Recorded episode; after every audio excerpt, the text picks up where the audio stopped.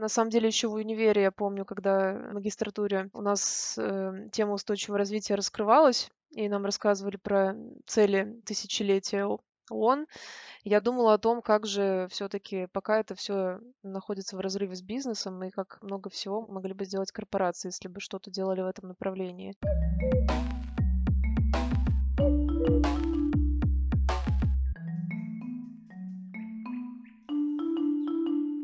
Привет! Это Лина и подкаст Сега на Эко.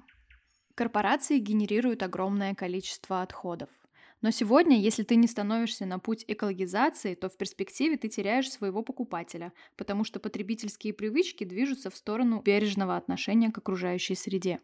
Многие по умолчанию воспринимают корпорации как вселенское зло, я решила разобраться в этом вопросе и выяснилось, что такие гиганты, как Procter Gamble, Henkel, Shell и другие участвующие в цепочке поставок в сфере производства пластмассы и потребительских товаров учредили альянс по ликвидации пластиковых отходов. И уже в прошлом году вложили более 1 миллиарда долларов, чтобы предотвратить загрязнение окружающей среды. Ежегодно исследовательский институт GlobeScan совместно с консалтинговой группой Sustainability выбирают и оценивают компании, которые привержены принципам устойчивого развития и принимают на себя обязательства по сокращению воздействия на окружающую среду. Лидер этого рейтинга – голландская компания Unilever.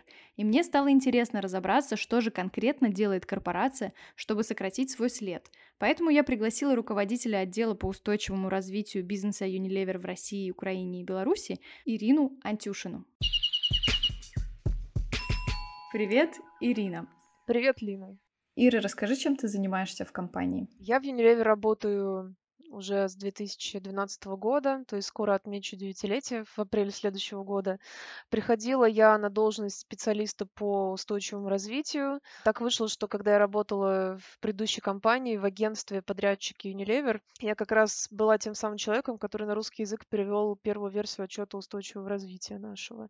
И тема мне была близка. На самом деле еще в универе, я помню, когда э, в магистратуре у нас э, тема устойчивого развития раскрывалась, открывалась, и нам рассказывали про цели тысячелетия ООН, я думала о том, как же все-таки пока это все находится в разрыве с бизнесом, и как много всего могли бы сделать корпорации, если бы что-то делали в этом направлении. И тема была мне знакомая, когда я увидела э, отчет Unilever. Когда меня пригласили присоединиться к компании, я была очень рада, что именно это направление станет моим основным в работе.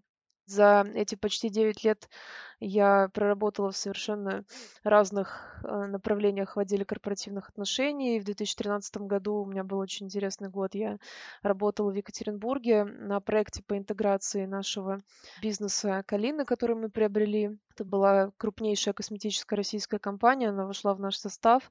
Там я отвечала за весь спектр и внутренних, и внешних коммуникаций. Это был очень интересный проект, потому что была возможность э, еще и поработать с какой-то культурной составляющей, поработать с корпоративной культурой компании, которая отличается, конечно, от западной. И, в принципе, это был очень классный опыт. Ну и потом во все остальные годы моей работы устойчивое развитие, тем не менее, оставалось как бы хедлайновым направлением. И, в принципе, в Unilever это вполне такая естественная история, даже если ты не работаешь в отделе корпоративных отношений. То есть у нас очень многие отделы задействованы в реализации нашей стратегии, поэтому я думаю, неизбежно любые сотрудники, которые присоединятся к нашей компании, они так или иначе будут с этим направлением работать. Расскажи подробнее, что ты имеешь в виду, когда говоришь устойчивое развитие в контексте Unilever? Unilever понимает устойчивое развитие в самом своем таком классическом, классической терминологии, именно так, как устойчивое развитие понимает Организация Объединенных Наций, которая, собственно, этот термин в свое время придумала. То есть это некая синергия экономической, экологической экономической и социальной составляющей. Э, очень часто, когда речь заходит об устойчивом развитии, многие думают, что э, это либо экология, либо благотворительность, либо даже корпоративная социальная ответственность, то есть тот некий термин, опять же, который часто используют в российских компаниях, все-таки не дотягивает он немножко до устойчивого развития, потому что вот этот экономический аспект, он здесь тоже очень важен. То есть, когда компания предпринимает какие-то инициативы для того, чтобы сделать жизнь населения направление, для которого она работает, лучшее. Для того, чтобы снизить свое воздействие на окружающую среду, компания должна все вот эти инициативы максимально приравнять, уравнять, как-то вот привести в равновесие с теми бизнес-стратегиями, которые она реализует. То есть, в принципе, если компания или бизнес занимается устойчивым развитием, как мы говорим, по пятницам второй половине дня, но при этом ничего не меняет своей бизнес-модели, продолжает э, точно так же организовывать свое производство, заниматься такими же маркетинговыми технологиями, как и раньше, это скорее не устойчивое развитие, это, да, наверное, какая-то социальная повестка. Вот в этом плане Unilever, конечно, придерживается такого очень четкого понимания. Это прослеживается в нашем плане устойчивого развития в том числе. Хорошо. Давай рассмотрим какой-нибудь конкретный пример, где вы применили практики бережного производства. Ты упомянула бренд Калина. Что было сделано именно там? На самом деле Калина уже с нами тоже практически 10 лет, является у нас одним из хедлайнеров устойчивого развития по двум причинам. Ну, во-первых, конечно, там уже э, были значительные изменения проведены с производством. Компания, в принципе, была довольно передовой, но она является одним из участников нашего большого глобального проекта, даже, можно сказать, программы. Называется эта программа производства мирового уровня, которая предполагает модернизацию производства, внедрение энергосберегающих технологий, внедрение технологий, которые помогают сократить э, использования воды и зациклить каким-то образом эту всю историю. Различные программы, направленные на мотивацию сотрудников и, конечно же, все, что связано с безотходным производством. Сейчас Калина является одним из наших производств, которые работает по принципу ноль отходов на захоронение. Это означает, что у нас ничего из отходов, которые образуются на фабрике, не отправляется на полигоны. Эта фабрика работает на возобновляемой электроэнергии, которую мы закупаем у компании Fortum. У этой компании финской есть свои собственные ветряки в Ульяновской области.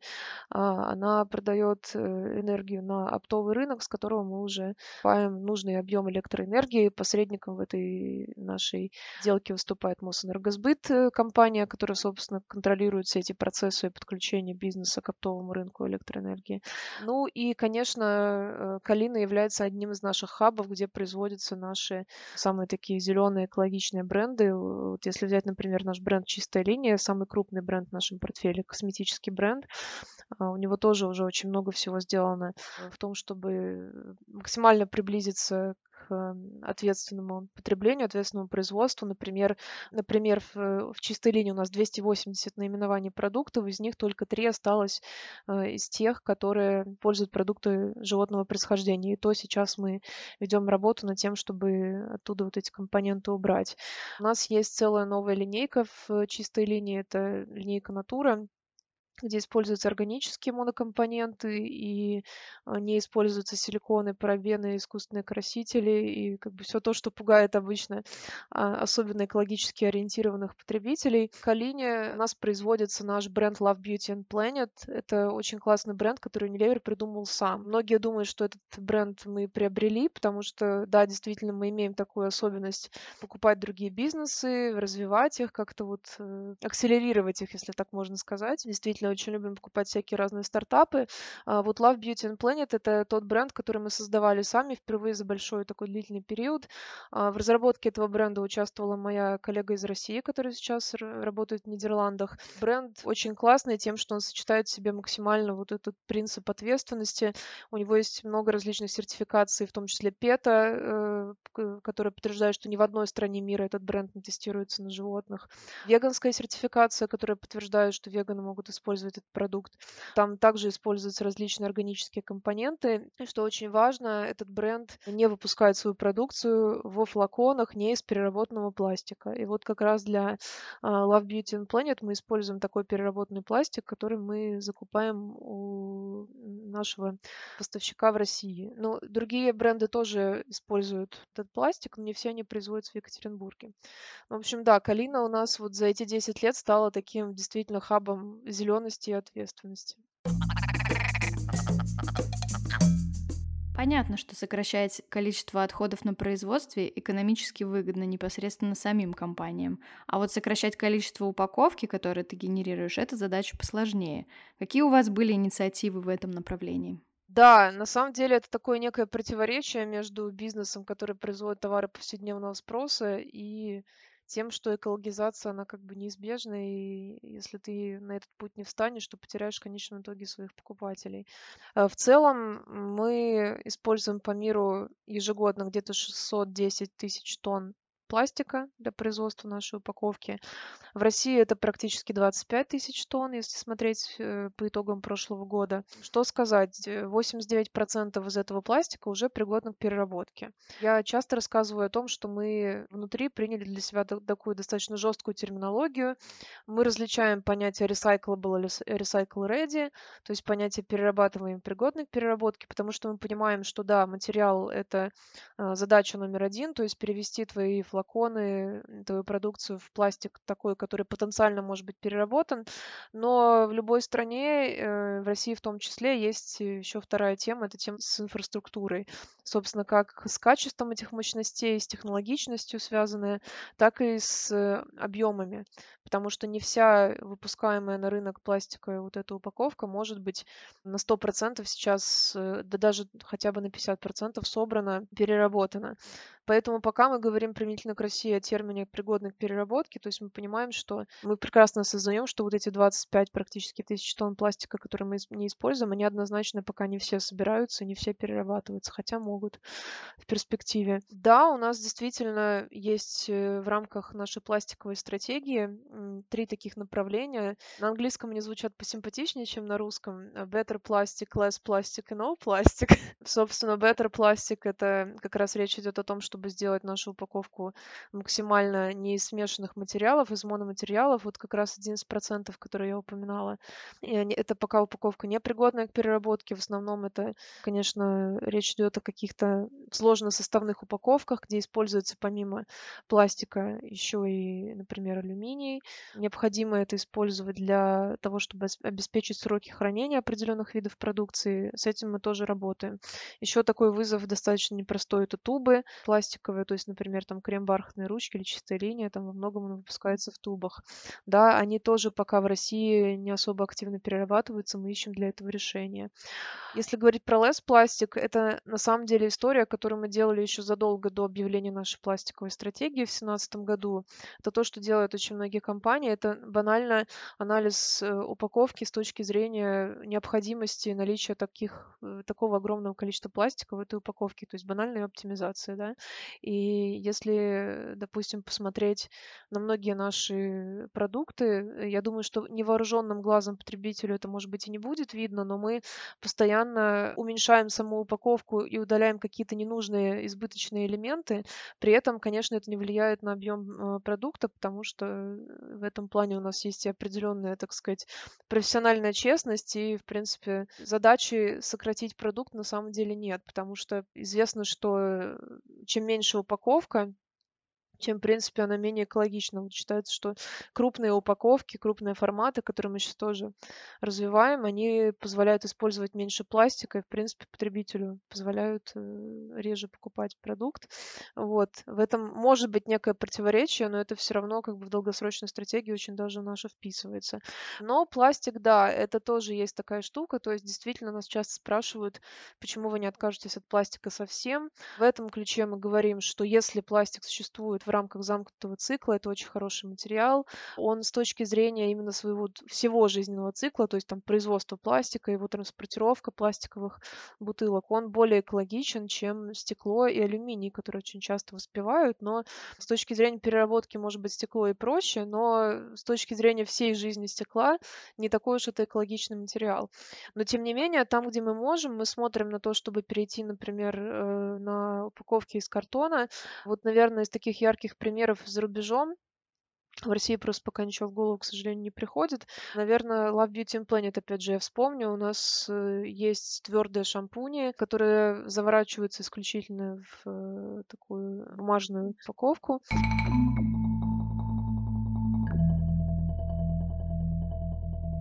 Ты говорила, что у вас некоторая э, упаковка произведена уже из переработанного пластика.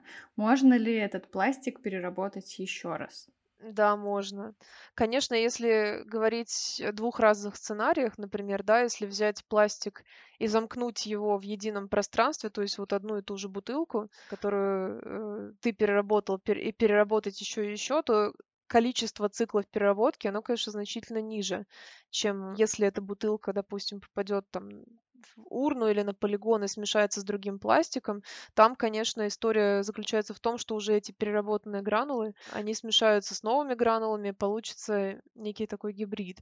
Как говорят коллеги, специалисты из нашего отдела исследований и разработок, мы пока еще не прожили столько лет и столько поколений, чтобы увидеть то количество циклов переработки, которые реально пластик может пережить. То есть мы пока сейчас с вами живем как раз в той эпохе, когда появляются вот эти вот первые впервые переработанные бутылки из пластика.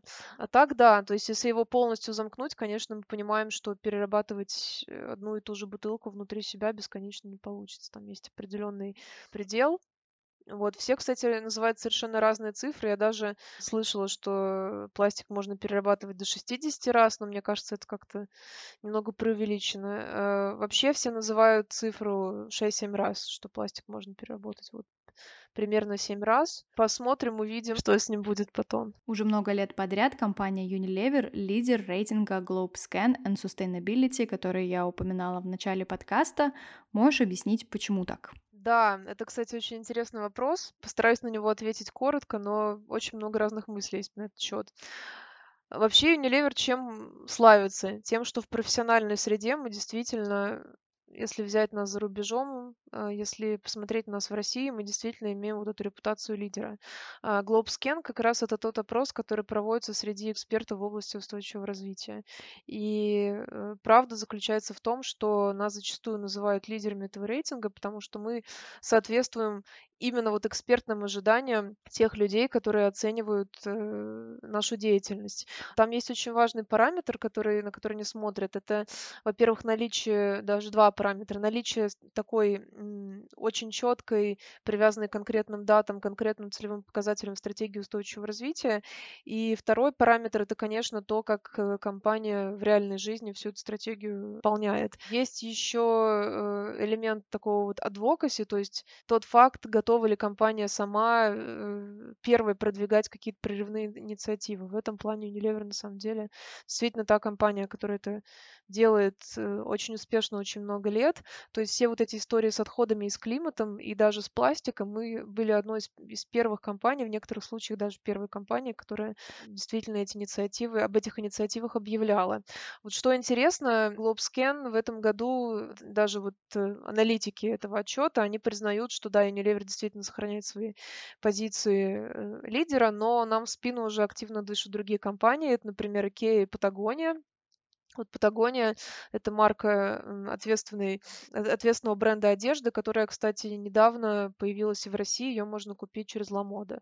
Вот э, в Ламода работает э, прекрасный эксперт в области устойчивого развития, которая, присоединившись только к этой команде, сделала все возможное, чтобы ответственные потребители могли приобрести Патагонию в России.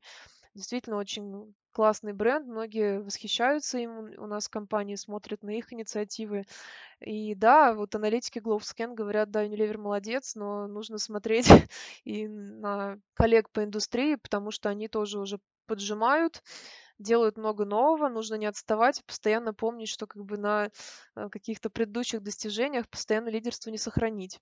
Но что я хотела сказать в этой связи важно. Подчеркну опять, что GlobeScan — это мнение экспертов в отрасли. Для нас есть еще такая оборотная сторона медали, очень интересная, это мнение потребителей, потому что, во-первых, сам вот термин устойчивого развития, он потребителям близок не в той научной мере, в которой он близок тем, кто создает планы устойчивого развития. Если посмотреть опросить население, спросить их, что вы вкладывать в понятие устойчивого развития, я прям уверена, до сих пор все скажут, либо я не знаю, либо экология. Э, хотя э, интерес именно к этому направлению, он действительно растет. Э, много изменилось даже с тех пор, как я присоединилась к компании. А, но что интересно, что вот именно потребители, активисты, блогеры и, в принципе, те, кто представляют собой скорее не вот это научное экспертное сообщество, да, а, а обычные покупатели нашей продукции, они с определенной степенью критики смотрят на нас, потому что для них до сих пор во многом первичен состав. В этом плане мы уже очень много чего сделали. Например, вот если говорить про бытовую химию, Многие критикуют нас за то, что вот наш бренд Доместос использует хлор. Ну, это эффективное активное вещество, но для вот прям зожников, экоактивистов это компонент неприемлемый. Многие разбирают наши составы и говорят, что у нас в дезодорантах есть соль и алюминия, которым многим тоже не нравится. И при этом не все, э, скажем так, активисты разделяют наш взгляд на то, что компания должна быть ответственной по всем направлениям. То есть действительно есть очень много и российских компаний, и зарубежных компаний, которые производят прям вот, наверное, идеальную, кристально чистую с точки зрения состава продукцию. Но при этом мы не знаем, что они делают на своих производствах, мы не знаем, используют ли они возобновляемую энергию, мы не знаем, тестируют ли они свою продукцию на животных, потому что в России нет запрета на тестирование, есть э, разрешение в косметической продукции использовать альтернативные методы, которые зачастую на самом деле гораздо дороже, чем использование животных. И в этом плане, да, для нас отдельный вызов, чтобы когда-то вот это мнение потребителей, оно совпадало с мнением тех, кто нас э, рейтингует в Globscan, потому что конечно, наш конечный потребитель, тот покупатель, который приходит в магазин и оценивает нас вот с точки зрения всех вот этих параметров, но пока, да, в первую очередь с точки зрения состава, хотя мы тоже активно в этом направлении работаем. Расскажи, пожалуйста, поподробнее о зеленом производственном кластере, включающем концепцию ноль отходов, и об очистке промышленных вод в Санкт-Петербурге. Эту информацию я нашла в интернете, она открытая, но если есть еще какие-то зеленые инициативы, которые вы проводите на территории России, то о них было бы интересно узнать тоже. Да, у нас Санкт-Петербург, наверное, один из первых кластеров, который начал внедрять принципы устойчивого развития. Вот я уже говорила, что у нас фабрики работают по принципу ноль отходов на захоронение, и Санкт-Петербургский кластер у нас стал первым, который на эти э, принципы перешел еще в 2013 году. Наше чайное производство это реализовало. В принципе, в рамках чайного производства это было достаточно просто, потому что продукция не такая как бы сложная для утилизации, ну и, и мы пробовали эту инициативу там сделать реальной. То есть, в принципе, как это выглядит, э, это организация там всех возможных мер по тому, чтобы правильно эти отходы производства собирать, чтобы их правильно сепарировать, чтобы в дальнейшем переработчики, которые забирают эти отходы, они гарантированно не везли все это дело на полигон, а чтобы они обязательно это перерабатывали. В этом плане у нас тоже очень хорошо налажены все системы контроля, слежения, видеозаписи, чтобы мы точно были уверены, что наши переработчики не увезут эти отходы непонятно куда. Ну и, конечно, для каждого вида отхода мы выбираем свой собственный способ утилизации. Некоторые отходы э, мы продаем, то есть их можно использовать другим индустриям в дальнейшем в своем производстве. И вот что здорово, что когда мы реализовывали эту инициативу на первом этапе, у нас, конечно, инвестиции были довольно мощные в этот проект, что, в принципе, нормально любая бизнес-инициатива требует инвестиций на, люб... на первоначальном этапе. Но сейчас, благодаря тому, что мы эти отходы частично продаем, если у нас остаются полезные отходы, нам удалось этот проект окупить, и у нас сейчас доходы от продажи отходов превышают наши расходы по этому проекту потому что у нас там есть определенный вид отходов, которые мы обезвреживаем, то есть сжигаем с, с выработкой полезной энергии, но это далеко не самая значительная доля наших отходов. Многие действительно могут быть переработаны. У нас, кстати, недавно был э, очень классный кейс опубликован в партнерстве с компанией UPM, которая производит бумагу и бумажные материалы. Они нам перерабатывали э, тоже бумажные отходы и потом уже делали из этих отходов свой собственный товар, который они в дальнейшем э, продают для своих клиентов, потому что у компании тоже есть свои цели устойчивого развития. И да, у нас есть другие программы, я уже упомянула возобновляемую электроэнергию, вот наш кластер в Санкт-Петербурге тоже ее использует, тоже компания Fortum. Также на возобновляемой электроэнергии работает наше тульское производство, это пищевое производство.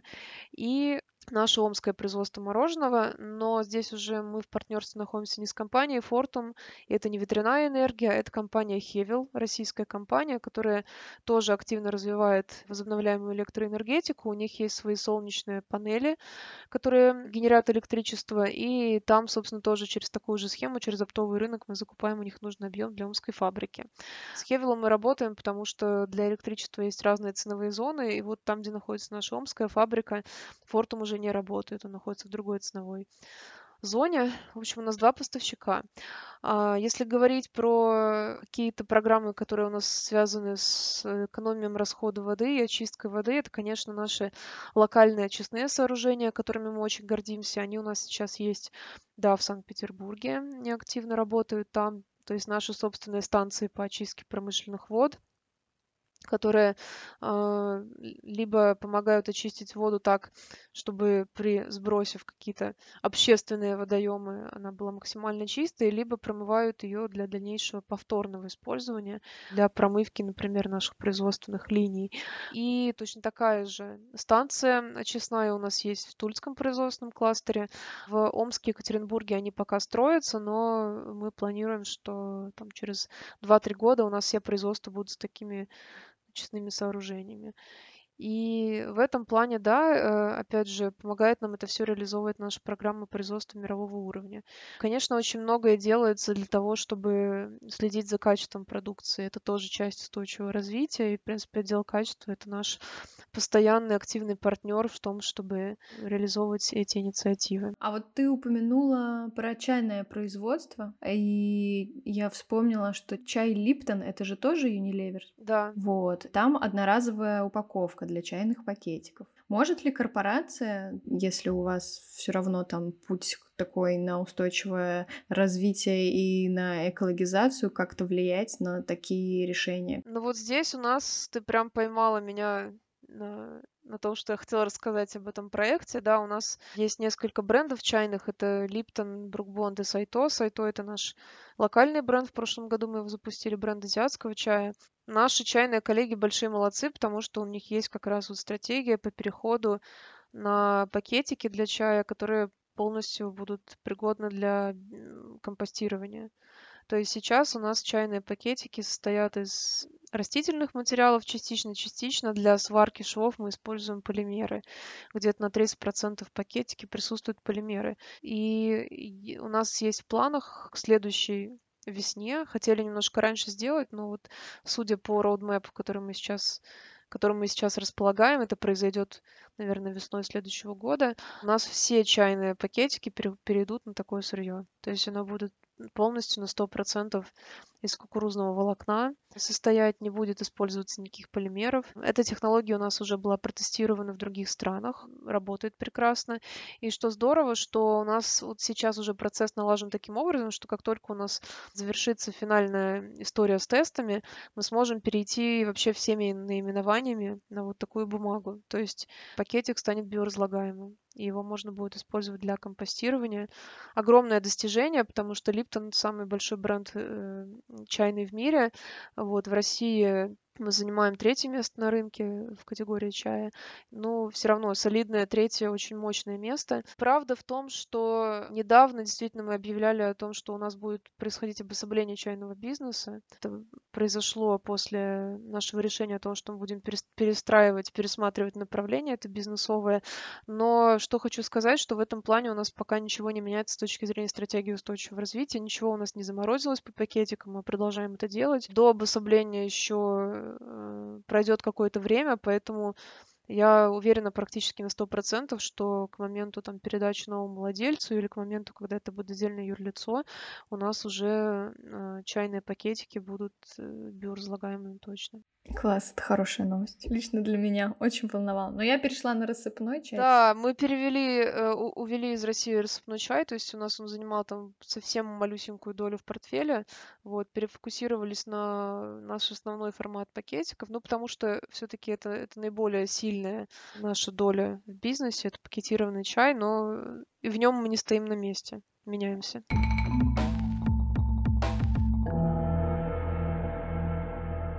Как вы считаете, каким критериям должна соответствовать корпорация, чтобы называться бережной? Я на этот вопрос отвечу так. У нас в России недавно появилась инициатива, которую как раз придумал наш косметический бренд «Чистая линия». Это Лига зеленых брендов. Это, собственно, объединение таких ответственных компаний, которые стремятся внедрять принципы устойчивого развития везде у себя, то есть по всему жизненному циклу.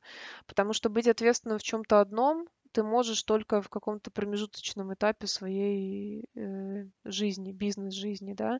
То есть выбрать какую-то одну сферу, постоянно вот ее совершенствовать, но при этом ничего не менять. Здесь, конечно, вот соответствует тем самым критериям бережности и ответственности, о которых ты говорила, действительно будет сложно. Вот как раз в чем задача лиги.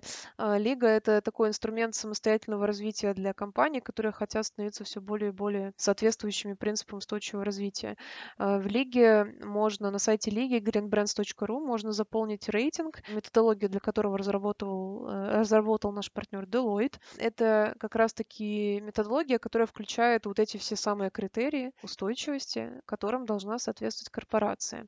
А, методология у нас делится на два блока. То есть у нас есть основной блок критериев, минимальный. Там как раз все, что касается экологического, социального, экономического аспекта, максимально представлено. Есть блок дополнительных критериев, а, который у нас был, он пока еще находится в стадии разработки, скоро мы его представим всей публике внешней. Он у нас был специально разработан для конкретных индустрий. То есть, на самом деле, если посмотреть на бизнесы, которые работают в разных отраслях, то есть можем однозначно сказать, что индустрия косметическая оказывает не в тех же сферах наибольшее воздействие на окружающую среду, как, например, индустрия металлургическая. У них совершенно разные направления того, где они приносят пользу больше всего и где они вредят.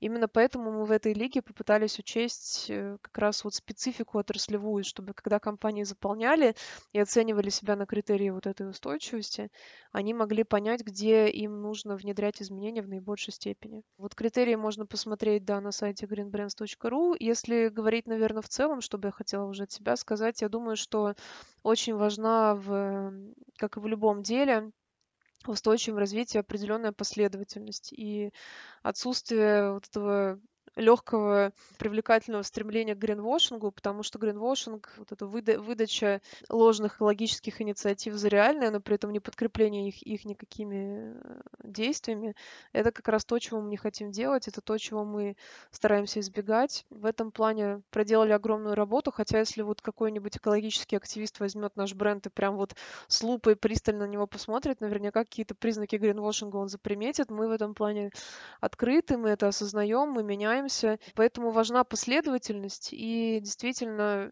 вот эта честность, профессиональное желание говорить с потребителем не на таком, скажем, сухом, надменном корпоративном языке, а действительно быть с ними максимально честными, говорить, да, здесь мы не дорабатываем, здесь на самом деле есть над чем работать, здесь мы сильны, и мы абсолютно четко говорим вам, что мы будем менять. И я думаю, что это действительно способствует формированию доверия, а э, формирование доверия — это задача любого института, и бизнеса, и СМИ, и правительства. И здесь, конечно, есть над чем работать.